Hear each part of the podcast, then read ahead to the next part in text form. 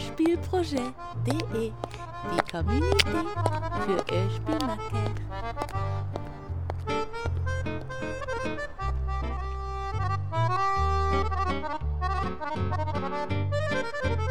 Der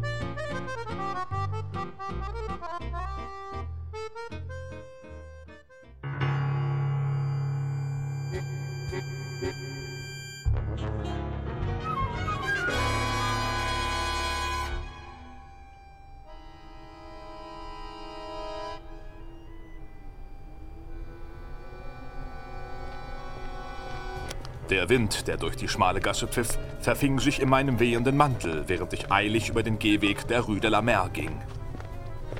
Ich zog meinen Hut tiefer in die Stirn und tastete noch einmal unter mein Jackett.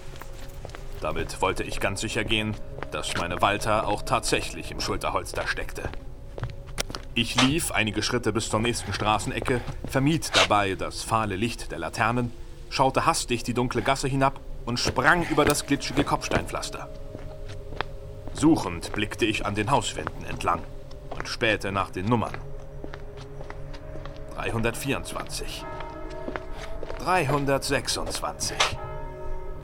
Ich zog die Walter heraus und hielt mich dabei so nah wie möglich an der Hauswand, wobei der Stoff meines Ärmels über den grauen, gräulich-weißen Putz rieb. Kontrolliert zog ich den Schlitten zurück, um eine Patrone in die leere Kammer zu laden. Vorsichtig schob ich mich nahe an den Türrahmen heran. Ungewiss, was mich hinter der Tür erwarten würde, erhöhte sich mein Herzschlag mit rasender Geschwindigkeit. Ich nahm die Walter in meine linke Hand, die Mündung auf die Tür gerichtet, und tastete mit der rechten nach der alten eisernen Klinke. Das rostige Quietschen erschien mir lauter zu sein als das Pulsieren meines Blutes, das mir durch die Ohren rauschte. Und mit einem lauten Knarren öffnete sich die Tür nach innen.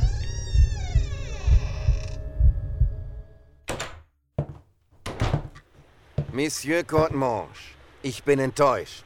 Zutiefst enttäuscht. Nun, das wundert mich keineswegs, Monsieur.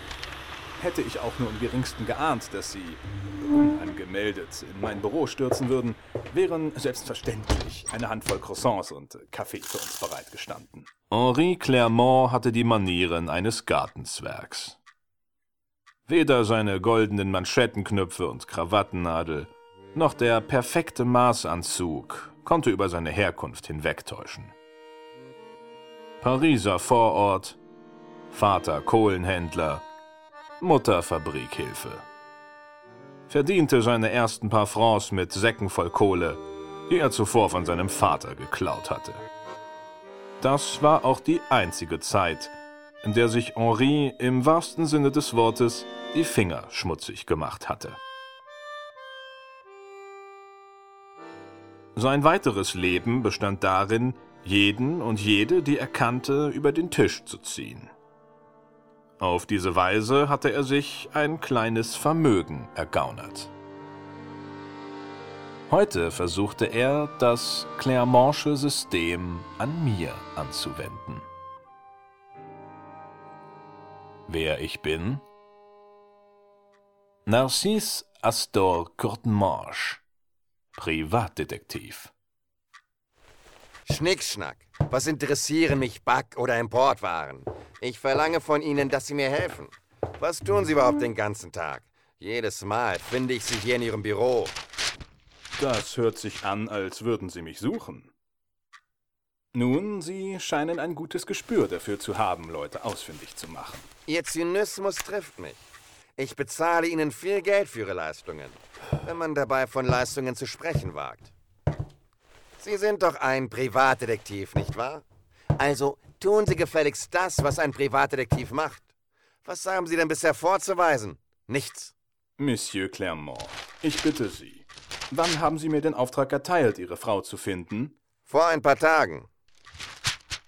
Gestern.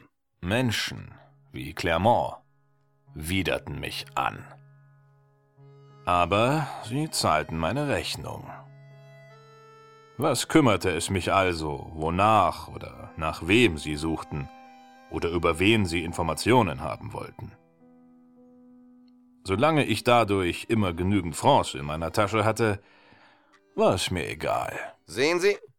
Und? Wo ist sie? Schwer zu sagen. Sie sollten einen Privatdetektiv beauftragen. Clermonts Gesichtsausdruck war unbezahlbar. Er starrte mich mit weit geöffnetem Mund an, und sein irritiertes Blinzeln verriet mir, dass die Diskussion ihr Ende gefunden hatte. Er drehte sich um, riss die Tür auf und stürmte hinaus.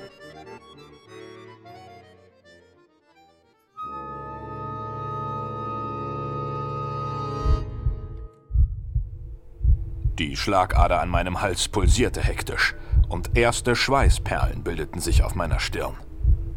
Langsam drehte ich mein Ohr in Richtung des Eingangs, öffnete meinen Mund ein kleines bisschen und lauschte. Nichts. Außer dem staccatoartigen Trommeln meines eigenen Herzschlages, das sich in meinen Ohren festgesetzt hatte. Doch dann zeigte jemand plötzlich Nerven. Mit einem Satz war ich durch die offene Tür gesprungen und erblickte sogleich den bulligen Kerl, der auf der alten Holztreppe wie zur Salzsäule erstarrt war. Verdammt! Er sah aus wie ein typischer Hafenarbeiter. Schwarzer Wollpullover, Schiffermütze. Er starrte mich an, als hätte ich ihn beim Eierklauen erwischt. In seiner linken Hand hielt er einen alten Armeerevolver, den er auf mich richtete und abfeuerte. Das Geschoss pfiff an meinem Ohr vorbei, während ich mich reflexartig seitlich wegduckte und vorwärts sprang.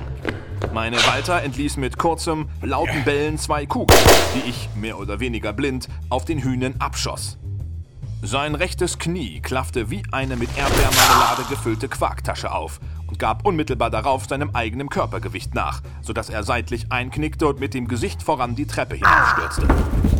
Dabei schlug er so hart mit seinen Zähnen auf den gefliesten Boden auf, dass es sich wie das Zerschlagen von Porzellan anhörte. Ich rannte an dem Hühnen vorbei und sprang die Treppe hinauf, wobei ich mehrere Stufen auf einmal nahm. Die Wand bremste meinen Aufwärtstrieb abrupt ab, als ich mit meiner Schulter gegen den alten Putz stieß und dieser von der Wand bröckelte. Blieb stehen, riss meine Arme in die Höhe, zeigte mit der Mündung meiner Pistole in Richtung der ersten Etage und deutete nervös auf alle vorhandenen Türen und Öffnungen, die ich sehen konnte.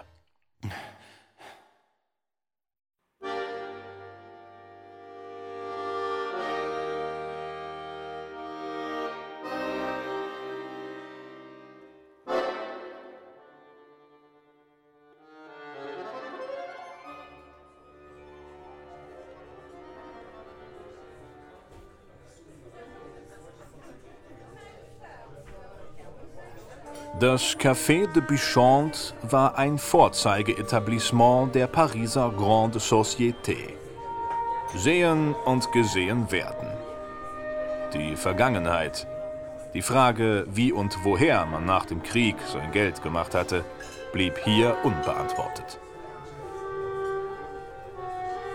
Charlotte Battiston war eine atemberaubende Schönheit. Und es verwunderte mich nicht, dass Clermont so begierig darauf war, seine Frau, wie er sie nannte, wiederzufinden. Monsieur, Ein Café au lait und eine Packung Gauloise. tout de suite, Monsieur. Das Schwarz-Weiß-Foto zeigte eine atemberaubende Schönheit, die ihresgleichen suchte. Doch die Realität war anbetungswürdig. Eine grazile, rothaarige Traumfrau mit engelsgleichen Gesichtszügen und roten, sehnsüchtigen Lippen. Voilà, Monsieur. Merci. Merci beaucoup, Monsieur. À votre service, Monsieur.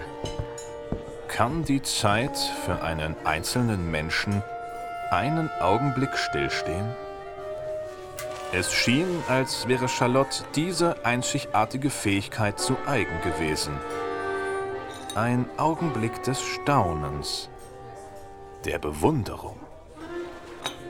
Ein Moment, der so belanglos, so unnütz erscheint und sich doch bis ans Lebensende ins Gedächtnis einbrennt. Ein historisches Staubkorn.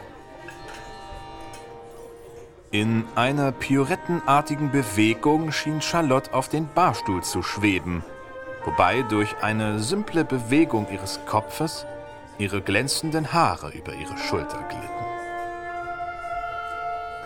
Gleichzeitig hatte sie eine Zigarette aus ihrer Handtasche genommen und sie sanft zwischen ihre Lippen gelegt.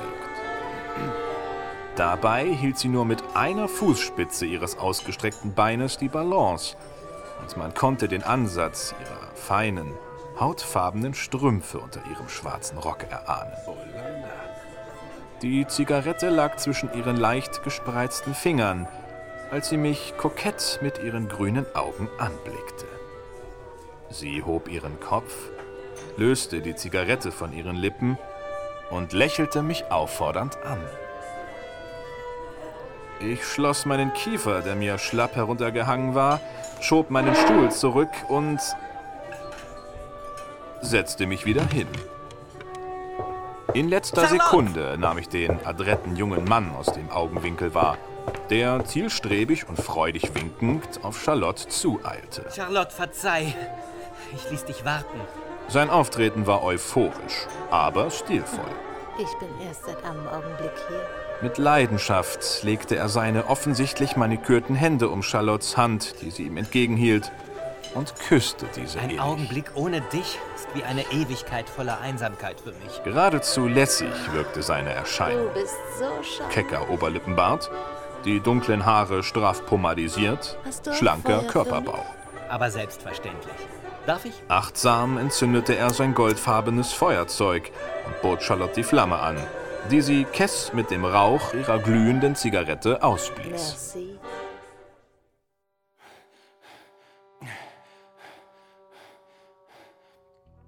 Mein Schnaufen schien wie aus tausend Lautsprechern durch das Treppenhaus zu hallen.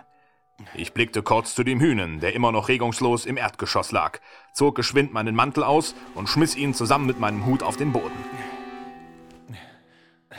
Ich schob mich an dem losen Putz der Wand entlang tastete mich vorsichtig mit meinen Füßen vorwärts.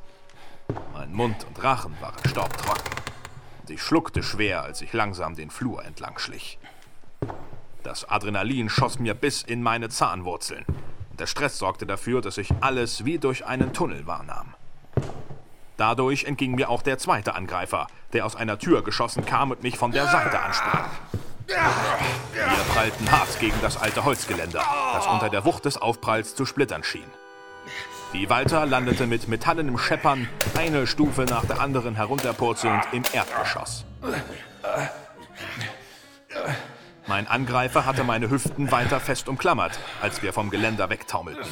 Ich schlug mit beiden Fäusten von oben auf seinen Rücken und die Luft wurde laut aus den Lungen gepresst. Er rutschte dabei an meinen Beinen hinunter und hob mich mit einer Seitwärtsbewegung von meinen Füßen. Ich landete unsanft auf meinem Rücken und schlug hart mit dem Hinterkopf auf den Dielen auf. Das blitzende Feuerwerk vor meinen Augen ließ mich die Umgebung nur noch schemenhaft wahrnehmen, worauf ich instinktiv ein Bein anzog und wie ein Pferd austrat.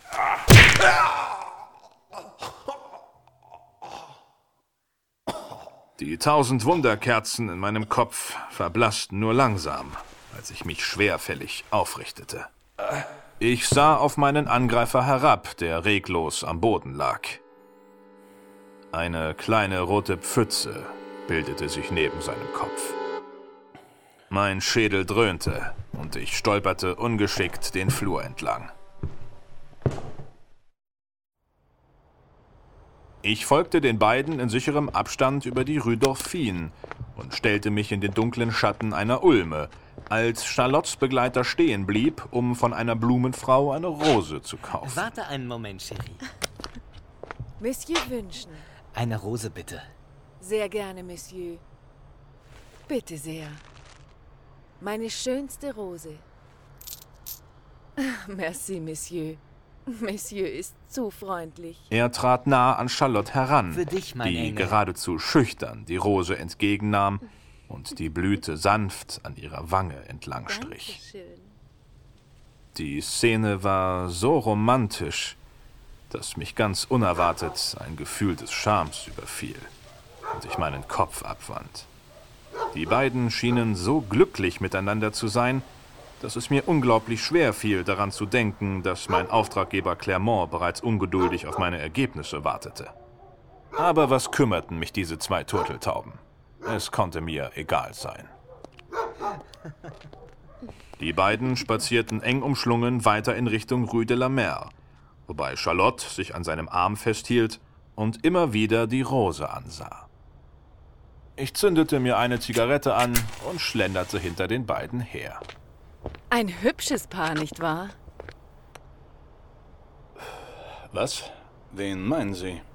Na, die beiden da.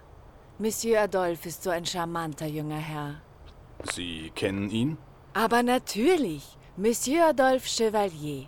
Ein Kavalier, wie er im Buche steht. Jeden Abend bringt er Mademoiselle nach Hause und kauft ihr eine Rose. Er ist mein bester Kunde. Ich habe auch schon ganze Sträuße mit Rosen zu Mademoiselle gebracht.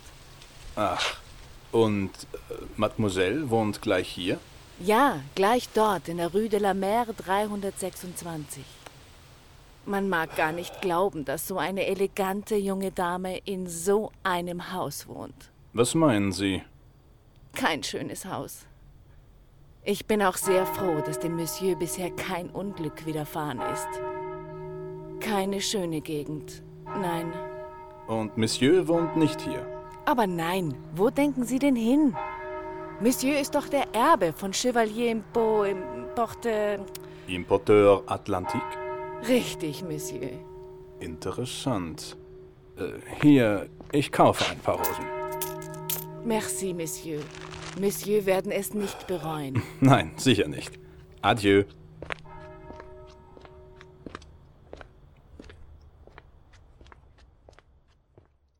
Am nächsten Tag hatte ich meinen Bericht für Clermont fertig. Eine Nachricht, die ich ihm zukommen ließ, sorgte dafür, dass er am Nachmittag in mein Büro stürmte. Natürlich ohne anzuklopfen. Monsieur Courtemanche. Monsieur Clermont. Ja, treten Sie doch bitte ein. So, hier. Croissants und Kaffee. Extra nur für Sie. Lassen Sie Ihre dummen Witze, Courtemanche. Was haben Sie für mich? Ah, wie unhöflich. Hier, ich habe Ihnen ein kleines Dossier zusammengestellt. Geben Sie her. Am Abend des äh, Charlotte Batteston in dem Café der Kaffee? Nein? mit Adolphe Chevalier hm, So im Haus in dann genehmige ich mir ein. diese diese elende Hure. Aber, aber, Monsieur Clermont, ich bitte Sie. So spricht man doch nicht von seiner Frau. Halten Sie den Mund.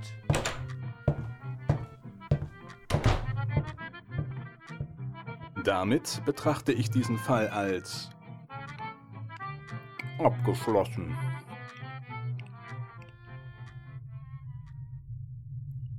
In meinem Kopf summte es wie in einem Bienenkorb. Und nur mit Mühe gelang es mir, mich weiter vorwärts zu schleppen. Meine Augen schienen sich im Kreis zu drehen, als ich mich an der Wand entlang tastete, ohne wirklich zu wissen, wohin ich überhaupt ging und welche der Türen zu Charlottes Wohnung führte. Unvermittelt näherten sich Schritte vom Ende des Ganges. Gemächliche Schritte. Dabei vernahm ich ein Geräusch, das wie das Aufsetzen eines Spazierstocks klang.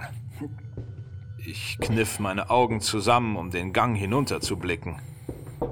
Eine dunkel gekleidete Gestalt löste sich aus einem dunstigen Schleier und kam langsam auf mich zu. Dabei schien seine hagere Gestalt hin und her zu schwanken, als liefe er über die Planken eines Schiffes. Mein Magen rebellierte und pumpte eine säuerliche Flüssigkeit meinen Hals empor. Monsieur, Sie sehen furchtbar aus. Wo ist sie? Wo? Ah, Sie müssen Monsieur Courtemanche sein. Narcisse Astor Courtemanche, der Privatdetektiv. Welch klangvoller Name für einen Schnüffler. Und mit wem habe ich das Vergnügen? Guy Fauquet, Monsieur, zu Ihren Diensten. Wie mir scheint, hatten Sie einige, nun sagen wir, Komplikationen mit meinen beiden Kompagnons. Sie sehen so mitgenommen aus. Wo ist sie, du verdammter Hund? Aber, aber, Monsieur, können wir uns denn nicht wie zwei zivilisierte Menschen unterhalten? Nun denn, nichts liegt mir ferner, als Ihre Geduld zu strapazieren. Mademoiselle residiert in Nummer 7. Ich hoffe, Sie amüsieren sich. Eine fürwahr reizende Person. Es war mir eine Freude, Ihre Bekanntschaft gemacht zu haben. Ich muss jetzt leider gehen. Au revoir, Monsieur. Au revoir.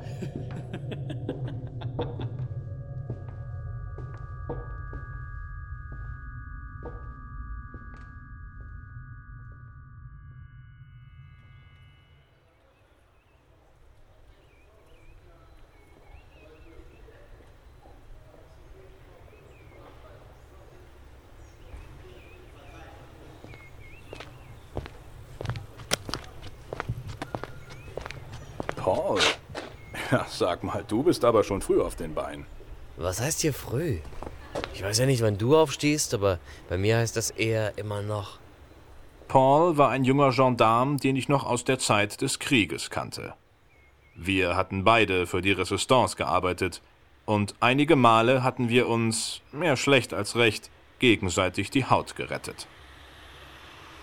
Paul stand gelangweilt und gähnend vor einem Haus in der Rue Parisienne. So was Blödes. Mir ausgerechnet kurz vor Dienstende noch einen Toten aufzuhalten. Tja, der Polizeiberuf, mein Freund. Der Polizeiberuf. Zigarette? Nee, der Kommissar kommt doch gleich. Ach so, ja, verstehe. Äh, der Tote. Muss man den kennen? Da fragst du den Richtigen. Du weißt doch, dass mich das nicht interessiert. Irgendein Adolf, so und so. Keine Ahnung. Doch nicht etwa Chevalier. Ja, genau. Woher? Äh, Hey! Ich schoss an Paul vorbei und rannte die Treppen hoch. Hey! Seine Rufe, dass ich stehen bleiben solle, nahm ich nur unterschwellig wahr, als ich die Etagen im Eiltempo emporsprang.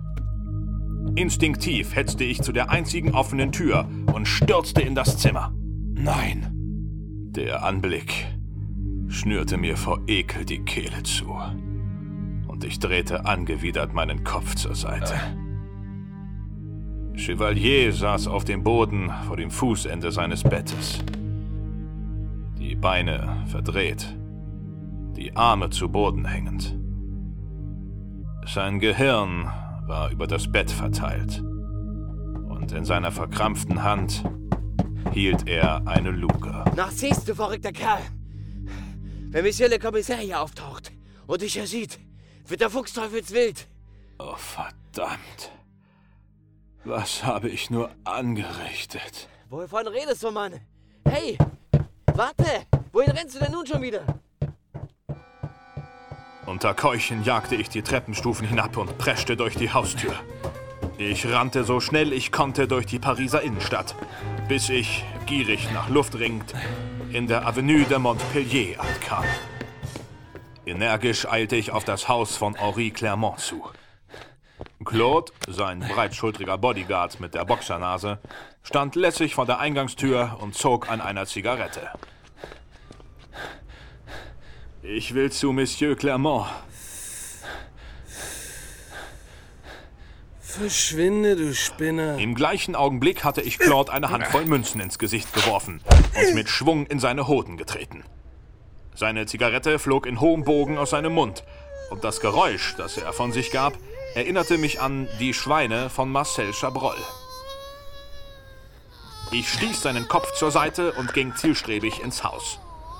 Der Diener, der in der Empfangshalle ängstlich einige Schritte zurücktrat, deutete auf eine Tür oberhalb der Treppenstufen. Ich sprang die Stufen empor, stieß die Tür auf und betrat Clermonts Büro. Sein großer Bürosessel aus braunem Büffelleder stand mit dem Rücken zu mir. Er schien aus einem großen Fenster zu blicken, hinter dem sich eine Esche im Wind wiegte. Jetzt nicht, Claude. Ich befürchte, Claude ist die Luft ausgegangen. Monsieur Godmange, was wollen Sie? Etwa noch mehr Geld? Ich will wissen, was mit Adolphe geschehen ist. Adolphe? Ach, der. Selbstmord, habe ich mir sagen lassen. Selbstmord. Sie wissen so gut wie ich, dass er keinen Grund zum Selbstmord hatte. Was haben Sie damit zu tun? Spucken Sie es aus! Aber, aber, Monsieur Godmange. Clermont drehte sich mit seinem Sessel um, zog dabei an seiner Zigarette und grinste mich hämisch an. Seit wann interessiert Sie denn das Leben anderer Leute? Seit Sie sich mit Adolphs Blut befleckt haben. Schwerwiegende Anschuldigungen, Monsieur. Sehr schwerwiegende Anschuldigungen. Ich sollte die Gendarmerie informieren. Aber ich bin ja nicht so. Für mich ist Charlotte Vergangenheit. Was soll das heißen? Nun, ich nehme an, dass dies das Ende einer sehr traurigen Liebesgeschichte sein wird. Du Mistkerl. Wo ist sie? Schwer zu sagen. Sie sollten einen Privatdetektiv beauftragen. Ich drehte mich auf meinem Absatz um und sprang die Treppenstufen hinunter, wobei mich Henri Clermonts Lachen verfolgte. Ich jagte aus dem Haus und rannte zu meinem Büro, um meine Waffe zu holen.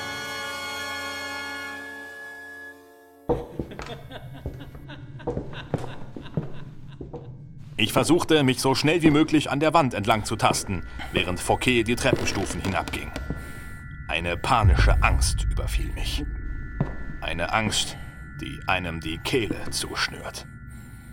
Eine Angst, die man verspürt, wenn man etwas getan hat, das man nicht mehr rückgängig machen kann. Und man weiß, dass man dabei erwischt worden ist. Ich stolperte in den Türrahmen von Nummer 7. Die Tür war zu. Der Schweiß tropfte mir vom Kinn. Mit zitternden Händen tastete ich nach dem Türknauf und drehte ihn langsam um. Das Knirschen des alten Knaufs erschien mir wie ein schrilles Kreischen in meinen Ohren. Langsam schob ich die Tür nach innen auf voller ängstlicher Erwartung sah ich. Nein, nein, nein. Das muss anders aussehen. Zum Kuckuck noch eins. Was ist denn nun schon wieder? Ich habe Ihnen schon gesagt, dass ich das so nicht umsetzen kann. Aber das ist doch ganz einfach. Sie zeichnen es einfach so hin. Und dann? Ich weiß sehr wohl, wie man das zeichnet. Ich habe nur Ihre ständige Meckerei satt. Und mit dem Ende bin ich nebenbei bemerkt überhaupt nicht zufrieden. Aber so sieht das Ende nun mal aus. Jetzt stellen Sie sich nicht so dusselig an und zeichnen Sie es endlich so, wie ich es will. Dusselig? Sagten Sie, ich soll mich nicht so dusselig anstellen? Ich zeige Ihnen mal, wie dusselig ich mich anstellen werde. So. Und so. Und so. Und jetzt nehmen Sie Ihre blöde Idee und lassen Sie sie meinetwegen als Hörspiel vertonen.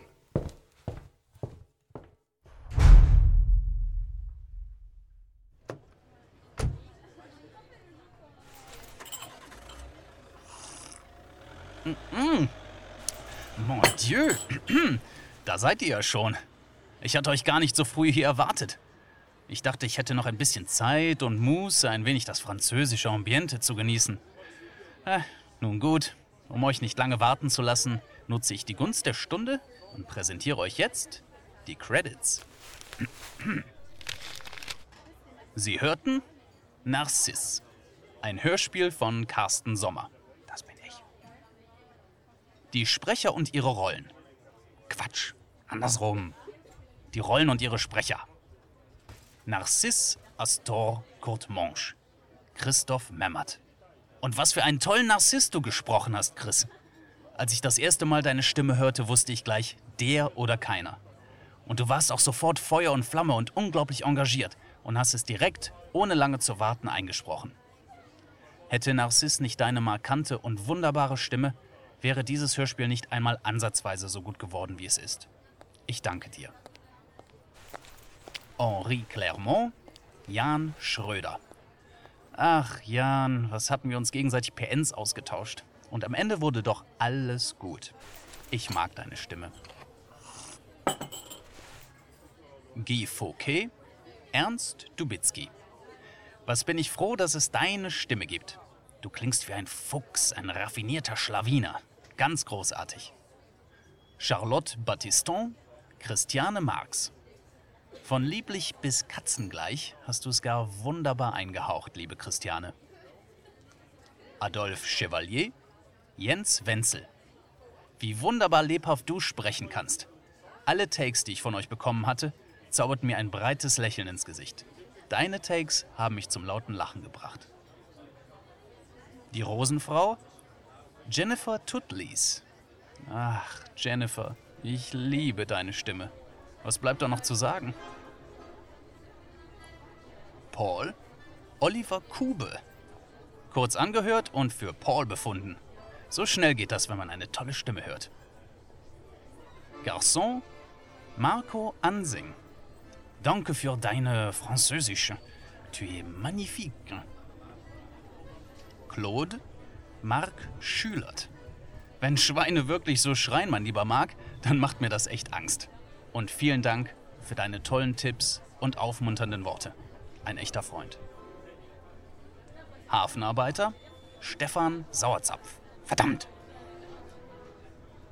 Schläger Andreas Hegewald. Wahnsinn, lieber Andreas, was du mit viel Fantasie aus dieser Szene gemacht hast.